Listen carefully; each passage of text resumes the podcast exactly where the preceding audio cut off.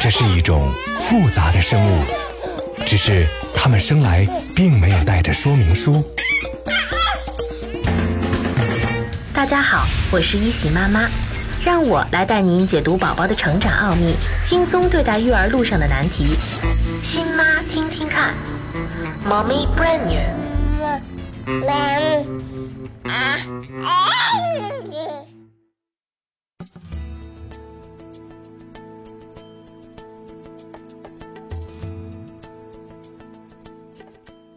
亲爱的妈妈们，你们好吗？这段时间你可能会发现，宝宝的能力没有进步，反而好像有些倒退呢。比如说，原来扶着栏杆站得好好的，可是现在一站起来就摔倒。其实这并不是能力倒退，而是宝宝在增长新的能力，因为他们现在已经不能满足于扶着东西站起来了，开始有向前走的愿望。可是呢，他们终究还没有掌握向前迈步的方法。当他试图迈步的时候，就会摔倒。妈妈们这个时候不用太担心，把关注的重点放在宝宝行动安全上面，确保所有的活动场所是绝对安全的。剩下的事情就让宝宝自己去探索和完成吧。一旦宝宝能够自己站立，扶着东西到处走，你可能就会对鞋的问题费起心思来。不过，多数医生和儿科专家认为，除非你经常在户外走动，否则呢，现在没有必要给宝宝穿鞋。宝宝走路的时候可能会有点罗圈腿或者外八字，他的脚看起来可能还是有点平足，这些都是正常的。光着小脚丫走路有利于加强宝宝的足弓力量，并且呢锻炼他的腿部肌肉。另外，宝宝的脚直接接触地面也容易帮他保持平衡。现在宝宝爬行起来更加自如，动作也更加协调了。他们会喜欢多项活动，跳舞、拆东西、藏猫猫。都非常的喜欢，坐在妈妈的怀里听妈妈讲故事，应该是他们最高兴的事情了。宝宝的听力更准确了，听到声音的时候，他会兴致勃勃地审视整个房间，寻找声音的来源。这段时间，有的妈妈会因为能够把宝宝放在小马桶上就顺利排便而沾沾自喜。不过呢，就算你的宝宝还不能很好的利用小马桶，或者一抱上去他就反抗，也不用着急。因为这段时间能够顺利的使用坐便器的宝宝，并不是因为他们能够控制自己的排便了，而是由于他们没有太强的反抗意识，仅仅只是因为你在恰当的时机，在他心情足够好的时候，把它放在了坐便器上，才能顺利的便出来。这和季节也有关系，通常呢，在暖和的季节会更容易一些。为了排便方便，又使宝宝的小屁股免于受到尿布疹的侵袭，很多家长会选择给宝宝使用开裆裤。是否应该给宝宝穿开裆裤？开裆裤有哪些优缺点？为什么国外的妈妈会对宝宝穿开裆裤 say no？坚持给宝宝穿开裆裤的妈妈应该注意些什么？欢迎收听考拉电台新妈听听看节目。现在宝宝八个月零四周。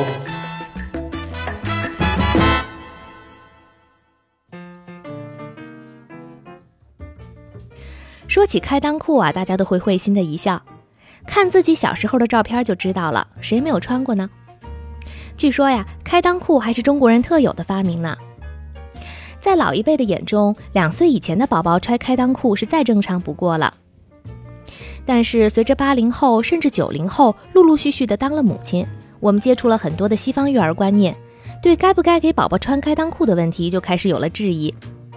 这也会成为自己和帮忙带孩子的姥姥奶奶之间常常争论的话题。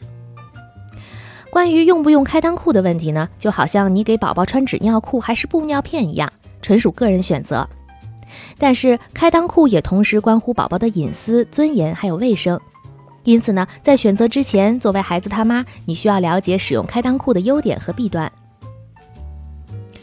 在中国传统观念里呢，大小便不能自理的宝宝到了一定的年龄需要穿上开裆裤，原因呢，主要是因为它舒适又方便。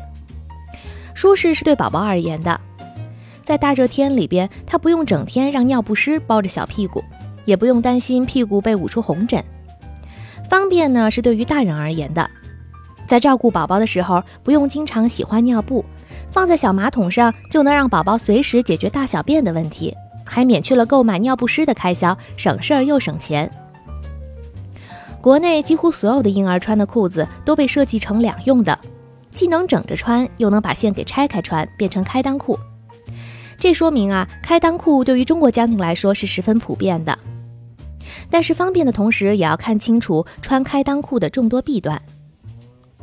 首先，最重要的一点就是穿开裆裤并不卫生。这个阶段的宝宝还走不稳，他们很容易在地上爬、地上坐。和任何物体都会零距离的接触。然而，不管是在外面的地面，还是家中的地板、沙发上，还是宝宝经常接触的玩具，或者呢大人的膝盖上，都隐藏着大量的病毒和病菌。身体暴露的部位很容易受到脏东西的侵染而引发疾病。穿开裆裤的宝宝，特别是女宝宝，更容易使外阴受到感染发炎。再加上呢，宝宝对大千世界永远的充满好奇。无时无刻的不再用双手去探索、触摸周遭的一切事物，也包括对自己的身体。在这个过程中，如果宝宝是穿着开裆裤的，就很容易触摸到自己的隐私部位。如果刚好是大小便以后，还没等大人发现，宝宝就会摸到残留的尿液甚至粪便。而几乎所有的小宝宝现在又很喜欢吃手，妈妈没有办法一直阻止。那么，通过吮吸手指，宝宝很容易就把脏东西送到嘴里，带进消化道，造成一系列的疾病。除了不卫生，开裆裤还不安全。婴幼儿的活动量很大，但是开裆裤对宝宝的隐私部位却起不到任何的保护作用，而这恰恰也是宝宝身体中最柔弱的部位之一，最容易受到伤害了。没有了衣服，还有尿布的保护，外界物体的碰撞、摩擦，甚至烫伤，都有可能会严重的伤害到宝宝的身体。暴露在外面的皮肤呢，还有可能遭到蚊虫的叮咬，还有宠物的抓挠，这都会影响到宝宝的健康，有的甚至还会招来终身的残疾。很多人说，屁股是人体不怕冻的部位。可是随着宝宝行动能力的增强，他们的活动范围也会随之增大。那穿开裆裤呢，会使臀部裸露在外面，前后都通风，还会使冷风直接灌到宝宝的腰腹部还有大腿里边，特别是在冬天，这样就很容易造成感冒或者腹泻。除了以上健康方面的考虑呢，也要从保护宝宝隐私的角度来看待穿开裆裤的问题。宝宝虽然小，但也是一个独立的人。露着小屁股呢，等于把自己的隐私完全暴露在外面。如果出门还是这样，就更加不雅观了。试想，如果宝宝自己有行为意识，他会不会自己保护自己的隐私呢？如果他会的话，那么穿开裆裤会让他暴露自己，是不是会有违对他身体的尊重呢？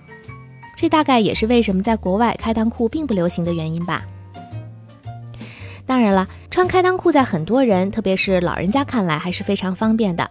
所以呢，完全抛弃并不现实。因此呢，在宝宝学会主动控制排便之前，很多人还是会选择给宝宝穿开裆裤的。那这就要求爸爸妈妈在方便自己之余呢，多采取一些措施，做好对宝宝的保护工作。首先呢，如果一定要给宝宝穿开裆裤，就尽量只在家里穿。对于一岁以下的宝宝，可以垫上布尿布。另外呢，要保证家里边宝宝接触到的地面是清洁卫生的。如果你不能保证这一点，就要在宝宝玩耍的地方铺上干净的垫子，并且呢，随时盯着宝宝小屁股周围的环境，以避免他坐到不该坐的地方发生危险。外出的时候呢，宝宝里边穿开裆裤，最好还垫上纸尿裤，外面呢再套上满裆裤，这样会有助于保护宝宝，又方便爸妈，而且在公共场合也会显得更加文明。最后，我们需要每天给宝宝清洗小屁股，在宝宝便后呢，也用清水洗，保持局部清洁。听我们节目的呀，不但有全职妈妈，还有很多职场女性。对于这部分妈妈来说呢，晋级为妈妈既是一件让人很幸福的事情，同时呢，也会带来很多的忧虑和困惑。可能你已经回到岗位了几个月，但是状态却和以前完全不同了。除了办公桌上摆的都是宝宝的照片儿还会经常的思考怎么样来寻找工作和孩子之间的平衡。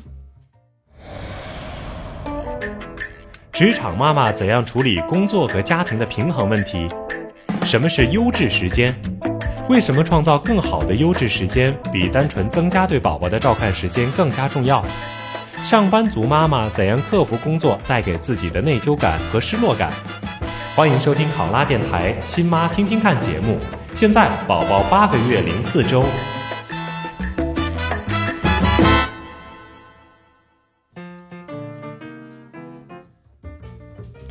养育孩子是一项充满挑战性和创造性的工作，同时呢也很有成就感。所以呢，你可以选择当一位全职妈妈。但是如果你觉得自己需要从某项其他的工作或者事业中获得满足，就不应该为了孩子而放弃自己的工作和事业。对于大多数的职场妈妈来说呢，养育好孩子，维持一个幸福的家庭，又要努力干好工作，是最高理想。只是这并不是件容易的事儿。就好像你在走跷跷板，哪边走的多了，都会对另一边有影响。首先，你需要明白，能量是守恒的，人的时间和精力都是有限的。全职的工作呢，势必会影响对宝宝的照顾。如果你指望自己是个超人，必须准点下班来带孩子，又想迅速的进行职业晋升，那么就势必要付出更多的时间和精力。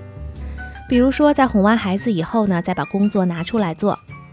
所以，如果你没有办法过分的透支自己，就不要追求事事都完美。另外呢，陪孩子的时间也并不是越长越好的。你要知道宝宝最需要的是什么，尽可能的呢把和他相处的时间变成优质时间。优质时间啊，是育儿专家斯波克提出的，它指的是跟孩子亲密接触的过程中呢，父母在对孩子的教育和关怀方面所付出的时间。不可否认啊，时刻守着孩子，自然会让他们感到安心。但是呢，从长远来讲，孩子更需要快乐和自信的父母。如果每天的忙碌感和倦怠感替代了你自己的幸福感，那么即便你花时间陪在他们身边，宝宝也能感受妈妈并不是快乐的。所以呢，每天几点下班和孩子相处的时间应该多长，并没有特别的规定。最重要的是呀，要适合自己的节奏，找到最让自己舒服和开心的状态。让自己和宝宝相处的时间变成优质时间，不论是开车的时间、吃饭的时间，或者呢和其他的孩子在一起的任何时间，都可以成为优质时间。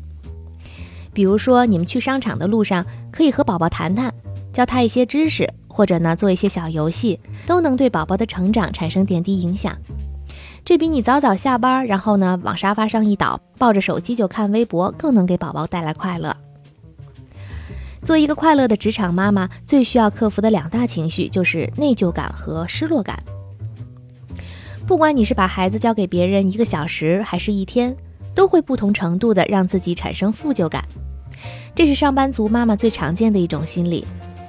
你可能会觉得自己对不起宝宝，特别呢是在他生病，你又没有办法请假，或者呢出差在外的时候。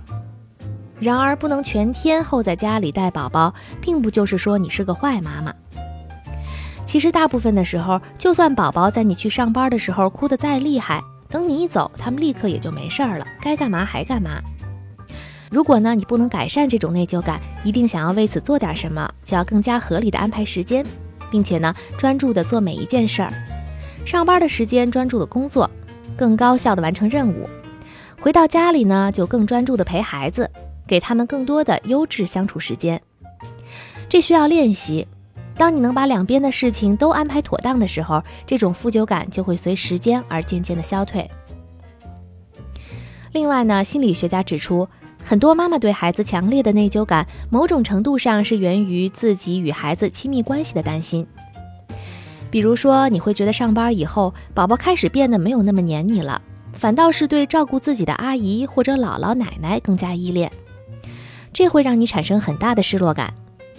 其实呢，只要你在上班之前真心的去爱孩子了，那你和孩子之间就有一种坚实的基础。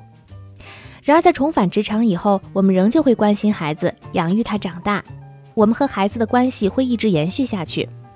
随着时间的推移，会更加牢固，增加更多的内容。我们还要认识到，随着孩子的成长，他会把越来越多的人编入到他的人际网络当中，这是一个人成长中正常也是必然的过程。如果呢，我们和孩子的关系过于紧密，反而会引发另一些问题，比如说长期的分离焦虑等等，妨碍他的成长。所以呢，我们需要不断调整我们和孩子之间的关系，保持亲密但不依赖，不论是对孩子还是对我们自己都非常有必要。同时呢，职场妈妈的失落感还有可能是来自于工作本身。新妈妈们重返职场以后，自己的工作会驶入慢车道，看着以前的同事升职加薪，而自己却迟迟没有进步，失落感自然是难免的。你要知道，付出和回报永远都是同步的。有了孩子以后，他们自然会占据我们相当多的时间和精力，我们必须接受这个现实，给自己重新定位。如果呢，对自己要求过高，把自己逼得太急，那势必会产生很大的焦虑，让身体和心理的压力都超负荷。这不论是对我们的家庭、我们自己，还是我们的工作，都是很不利的。职业发展固然很重要。但是呢，早两年、晚两年都不是什么大问题，而宝宝的成长只有一次，过了就弥补不回来了。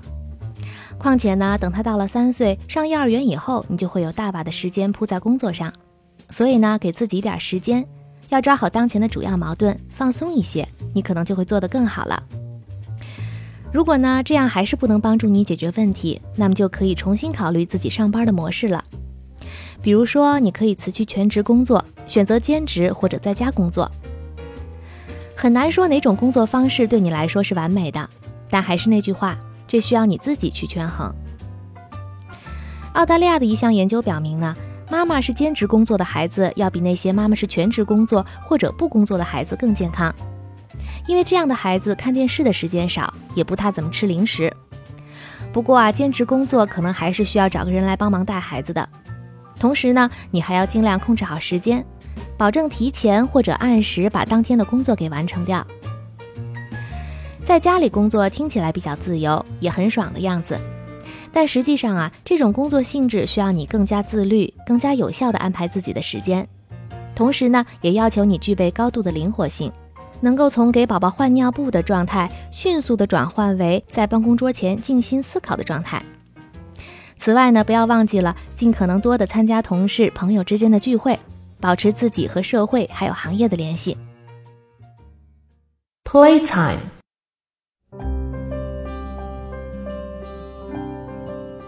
宝宝会对某件玩具厌烦的速度要比我们想象的快很多，所以呢，就要求我们不断的找出新的游戏来满足他们的好奇心还有探索欲，让宝宝当一个小小的打击乐手。给他自制一个小沙锤，让他摇出不同的声音，是一个不错的主意。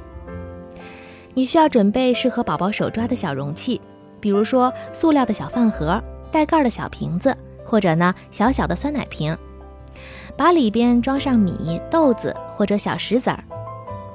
每个容器里边都装上不同的材料，然后呢用透明胶带把容器口封紧，这样啊宝宝就有了可以发出不同声音的小沙锤了。然后你可以放一些好听的音乐，拉丁、爵士都不错，这样就可以让宝宝随着音乐玩他的小沙锤了。这个游戏可以锻炼宝宝的精细动作还有节奏感。需要注意的是，这个时期的宝宝仍然喜欢把能抓到的东西都喂到嘴里尝尝看，所以呢，妈妈要格外注意把封口给粘牢，防止宝宝把米粒儿、豆子之类的小东西吃进去引起窒息。如果呢，你的宝宝想方设法的要把封口打开，就放进去一些大点的东西，比如说积木块或者乒乓球等等。好了，妈妈们，今天的节目就是这样，感谢您的陪伴，欢迎下周如约守候，分享更多的育儿话题，我们再见吧。